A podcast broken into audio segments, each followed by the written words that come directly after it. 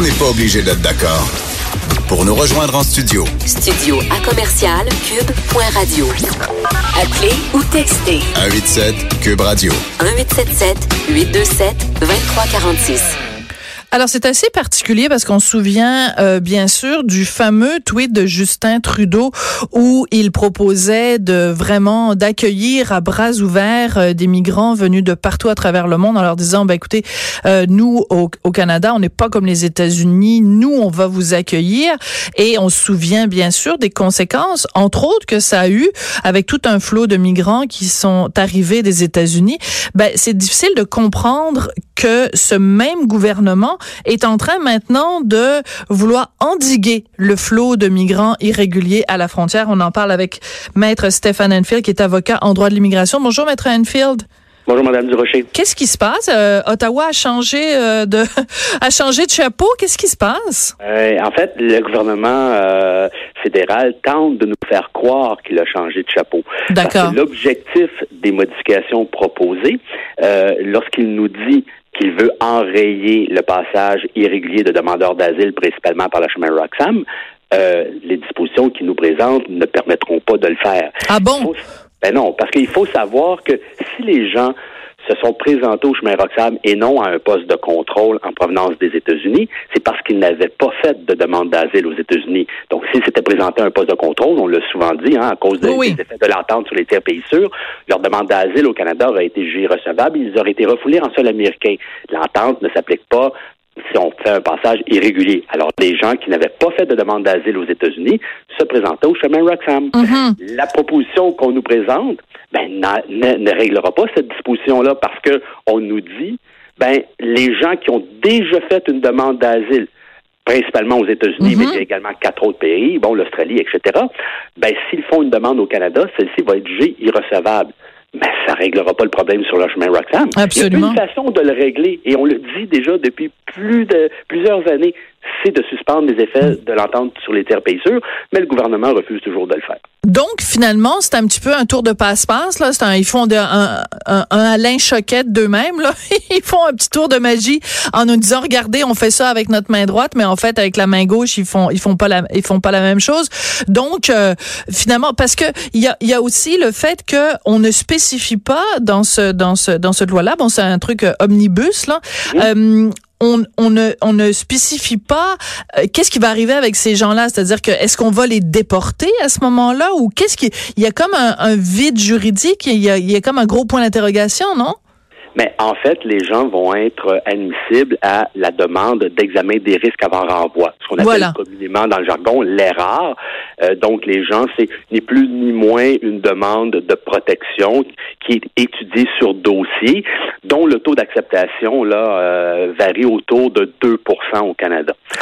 Alors, euh, Ouais. oui, c'est ça. Mais expliquez-nous, Maître là- Maître Enfield, vous êtes vraiment le meilleur, je trouve, pour vraiment vulgariser et démystifier et expliquer. Vous êtes vraiment à côté de pédagogique de, de la, du droit de l'immigration. Donc, ça veut dire que, par exemple, quelqu'un qui vient d'Haïti, bon, sa demande de- d'asile est refusée, mais en vertu de cette demande-là, il demande, en fait, euh, est-ce que, est-ce que, moi, je prétends que si je rentre en Haïti pour à cause de mes opinions politiques ou de mon orientation sexuelle, je risque d'y avoir, il va y avoir des risques à ma sécurité. Donc, le Canada euh, évalue ça, mais vous dites qu'il y a seulement 2 des, des demandes qui sont recevables. C'est pas beaucoup, ça? Exactement. Il y a- à peine 2% des dossiers qui sont acceptés euh, bon Ouch. an, mal an au Canada. Euh, régulièrement, on voit des dossiers d'examen des risques avant renvoi soumis par des ressortissants irakiens, afghans, etc., qui sont refusés. Donc, c'est c'est pas un automatisme. hein. Il ne faut pas penser que parce que une D'accord. personne soumet une telle demande, qu'automatiquement, elle va être acceptée. Elle va être évidemment analysée, elle va être étudiée, mais c'est très, très difficile. C'est une demande d'exception euh, et il faut être vraiment très convaincant et avoir des preuves documentaires solides pour pouvoir convaincre l'agent erreur, donc l'agent d'examen des risques avant renvoi, d'accorder cette demande. Ça prend un bon avocat. Entre autres. Entre autres. Mais l'avocat ne peut rien. L'avocat plaide le dossier qu'il a. Hein. Ben c'est ça. Euh, il peut pas, il peut pas en inventer un. Mais en même temps, dans certains cas, c'est excessivement difficile à prouver parce que je reviens avec mon exemple, par exemple, de quelqu'un euh, en Haïti euh, qui euh, qui pourrait prétendre, ben écoutez, ne me renvoyez pas dans mon pays parce que euh, à cause de mes prises de position politique, je risque de me faire faire mettre un pneu autour du cou. mais comment on prouve ça? Comment on, prouve qu'il faut aller quasiment faire enquête euh, sur les lieux? C'est vraiment... Euh, lorsqu'on parle de demandeurs d'asile, on travaille toujours dans une zone grise. Hein. Mm-hmm. Euh, il est très rare de, constater des gens qui fuient leur pays d'origine avec les bagages, les valises remplies de documents, remplies de preuves qui vont hum. nous permettre justement d'évaluer de façon très, claire et convaincante les risques de persécution. Et c'est la raison pour laquelle, hein, devant le tribunal, la commission de l'immigration, s'il subsiste un doute, hein, ce n'est pas une preuve hors de tout doute raisonnable comme en matière criminelle, mais bien s'il subsiste un doute, ben le bénéfice du doute doit aller au demandeur d'asile. La Cour fédérale est claire hmm. là-dessus. Donc un commissaire qui est pas certain que des doutes, ben il doit concéder la demande d'asile.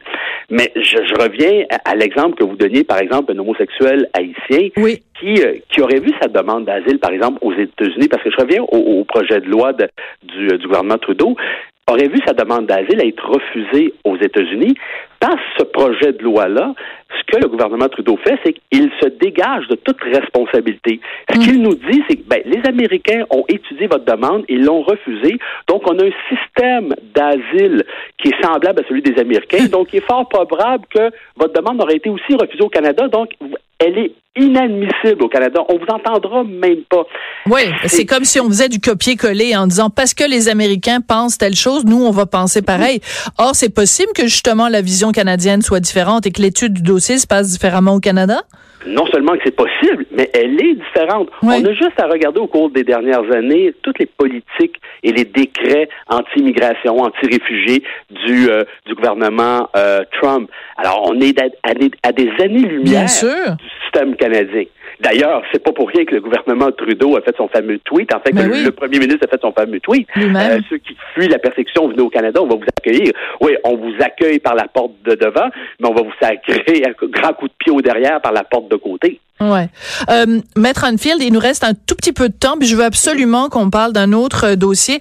C'est mes collègues euh, du journal, euh, Philippe Orfali, en fait, qui a fait tout un dossier dans le journal de Montréal, journal de Québec, en fin de semaine, sur des gens, parce qu'on connaît le programme de d'immigrants investisseurs. Donc, si vous avez des millions, puis même si vous l'avez pas, vous pouvez les emprunter eh pour venir immigrer ici. Le problème, c'est que ce qu'a découvert Philippe, c'est que la grande majorité viennent au Québec seulement sur papier, tout de suite s'en vont en Colombie-Britannique ou ailleurs euh, au pays. Qu'est-ce que vous pensez de ce, de ce dossier-là? Qu'est-ce que vous pensez de cette réalité?